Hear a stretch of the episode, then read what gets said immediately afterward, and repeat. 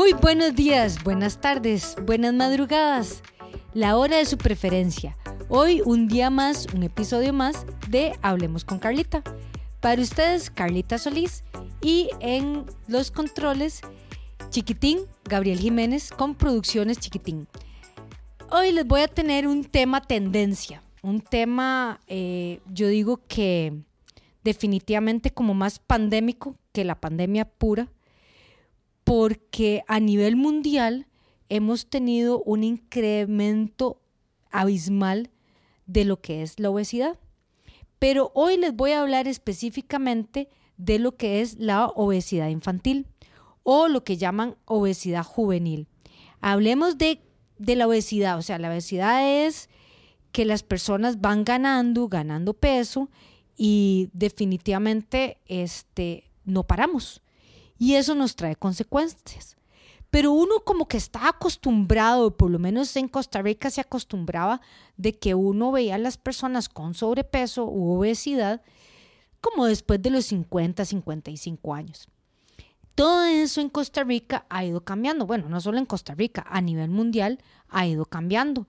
No solo las poblaciones se han vuelto obesas cada vez más jóvenes, sino que ahora ha venido un incremento aproximado de un 33% en el último año de la obesidad en personas de 2 a 19 años, que eso es lo que nosotros conocemos como obesidad infantil y obesidad juvenil.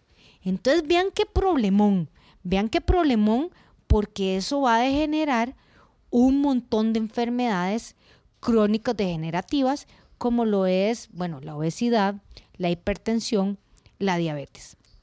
Pero bueno, me llamó mucho la atención un estudio que reveló el Colegio Americano en febrero de este año en lo que se denominan ellos la obesidad juvenil y hacen un estudio en una población de niños y hasta jóvenes adultos de 2 a 19 años.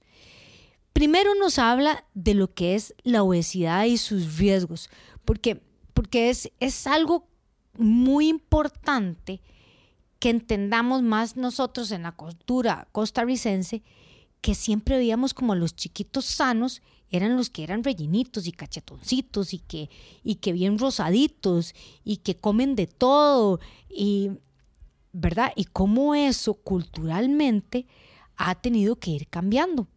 Y principalmente en Costa Rica, que es donde yo más me manejo, que ya no vemos a esos chiquitos cachetoncitos más bien con problemas, que vemos chicos a nivel, a nivel de escuela de 10 años, 11 años, con problemas de hipertensión, con problemas de triglicéridos, de colesterol alto y cómo eso ha afectado a nivel mundial. Pero bueno, cuáles son los mayores riesgos y las mayores afectaciones que podemos ver en esta población.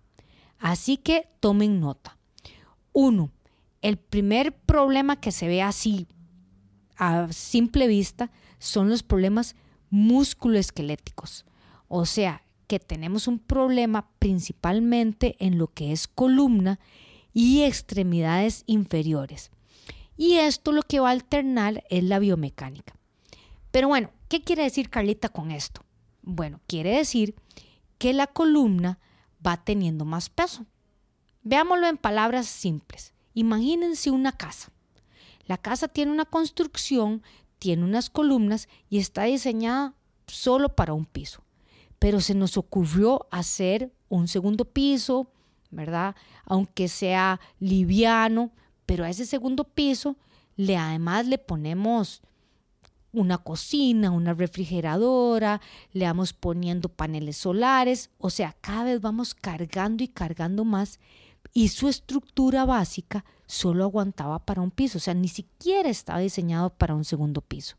Entonces, tarde o temprano esas columnas van a ir cediendo. Igual pasa en los chicos y en los adultos también pero vamos a enfocarnos en los chicos. ¿Qué es lo que vamos viendo? Vamos viendo de que se van teniendo una postura cada vez eh, más errónea, se ven así como curvos, como que lo que nosotros decimos como jorobados, empiezan a agarrarse mucho como la parte de la cintura, la parte de atrás de la espalda. Y lo que más vemos es en las rodillas. Esto es uno de los grandes problemas. ¿Por qué? Porque el fémur, o sea, el hueso largo del, del cuádriceps, de la pierna, él va perdiendo esa contextura y las va perdiendo como la fuerza que tiene ese hueso y va cediendo las rodillas. Entonces las rodillas se van haciendo como hacia adentro y eso va a perjudicar tanto la cadera, columna, como para abajo la planta del pie y, la, y las piernas. ¿Y dónde lo vemos más? En que los chicos tienen una motora gruesa muy distorsionada caminan y pegan con todo, no se dan cuenta y botaron la mesa, botaron el, arreglo y el adorno y uno dice, uy, pero qué chiquillo más descuidado.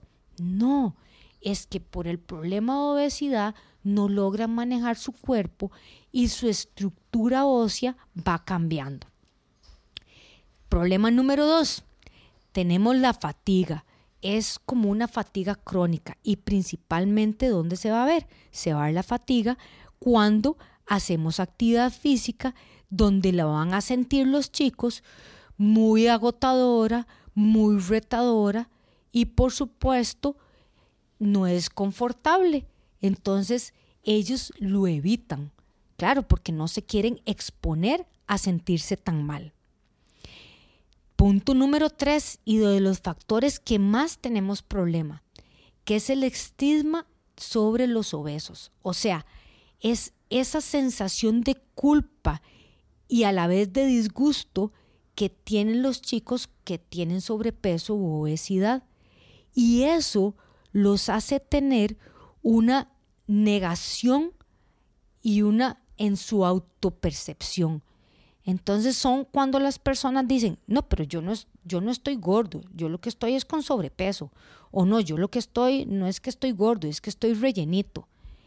Vean qué problema, porque entonces distorsionamos la autopercepción y a donde distorsionamos la autopercepción, no reconocemos que tenemos un problema.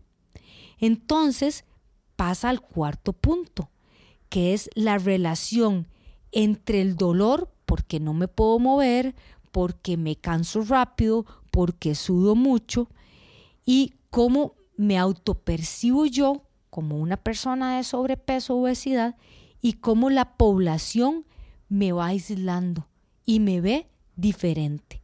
Entonces vemos que se victimizan, hay un mal manejo de la enfermedad, tenemos problemas de actitud y tenemos una baja calidad de vida.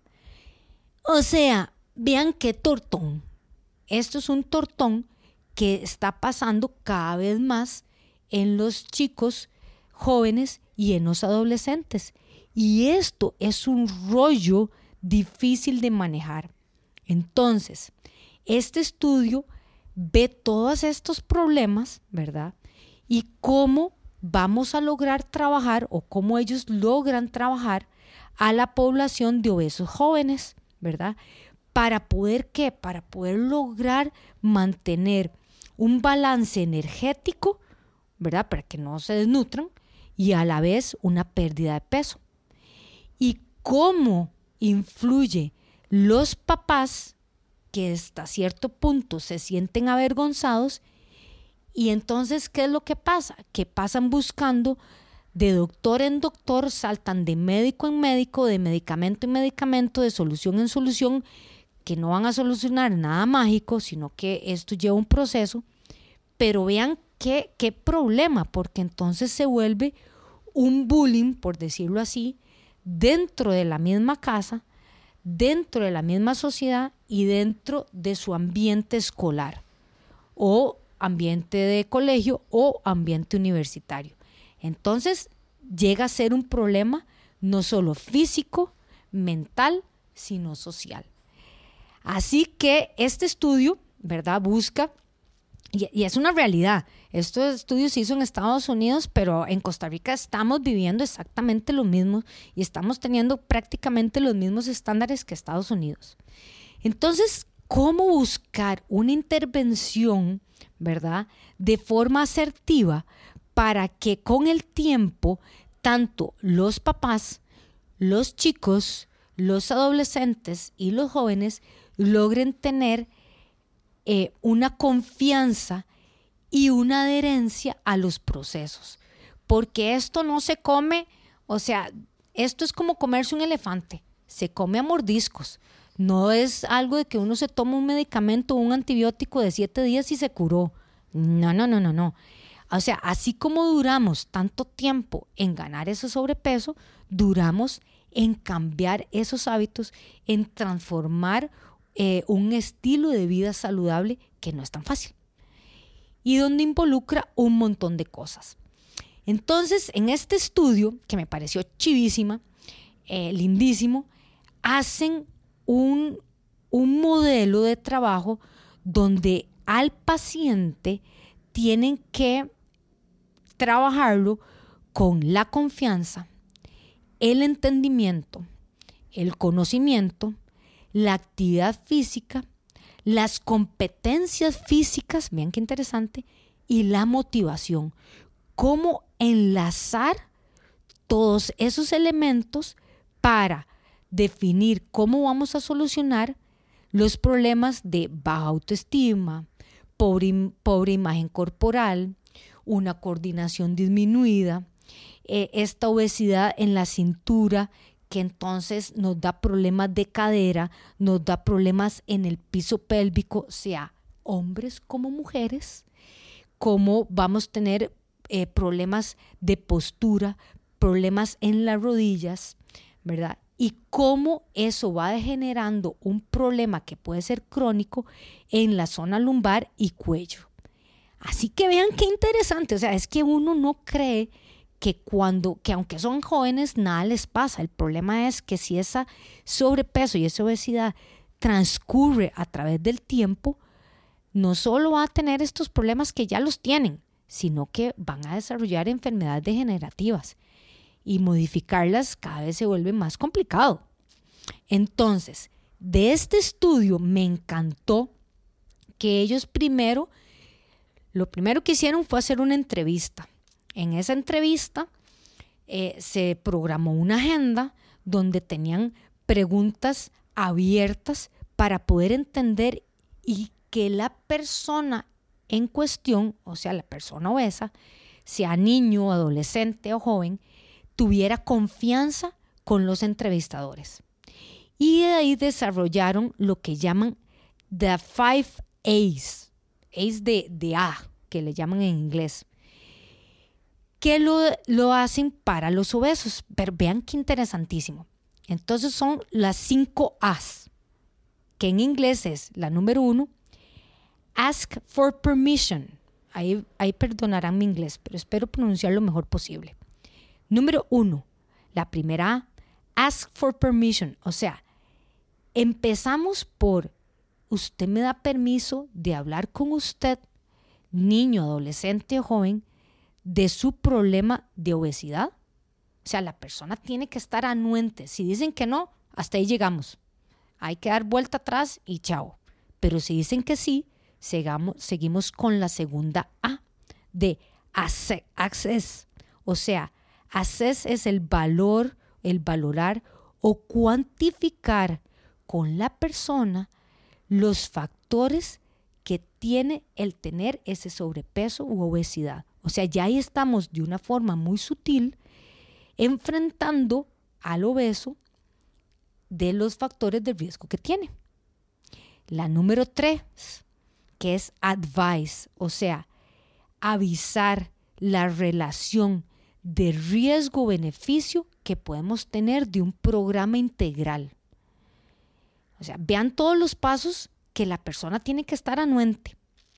Luego, la cuarta A de assist, o sea, de que tiene que realmente comprometerse a asistir, asistir a este tratamiento que no va a durar un día, no va a durar un mes, va a durar varios meses.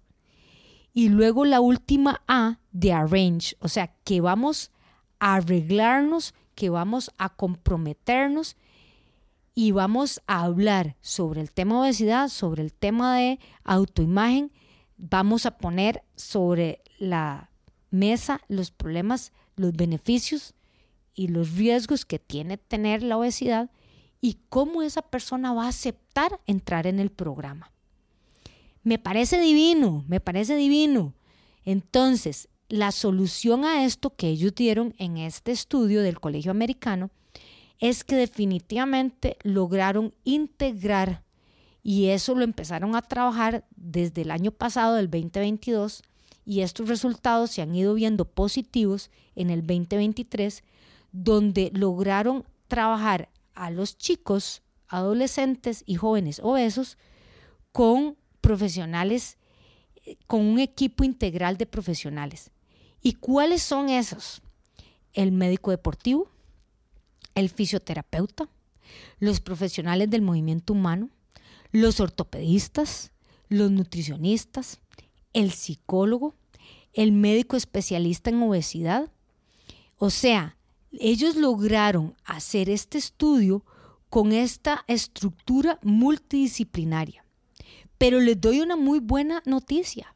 Aquí en Costa Rica ya existe esta proyección y ya existe este nivel de integración de grupos.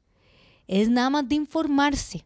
Ya hay clínicas de obesidad y metabolismo aquí en Costa Rica, porque esto es un compromiso que se tiene que hacer con la sociedad, que tenemos que ser tanto los papás como la persona afectada conscientes de lo que vamos a hacer.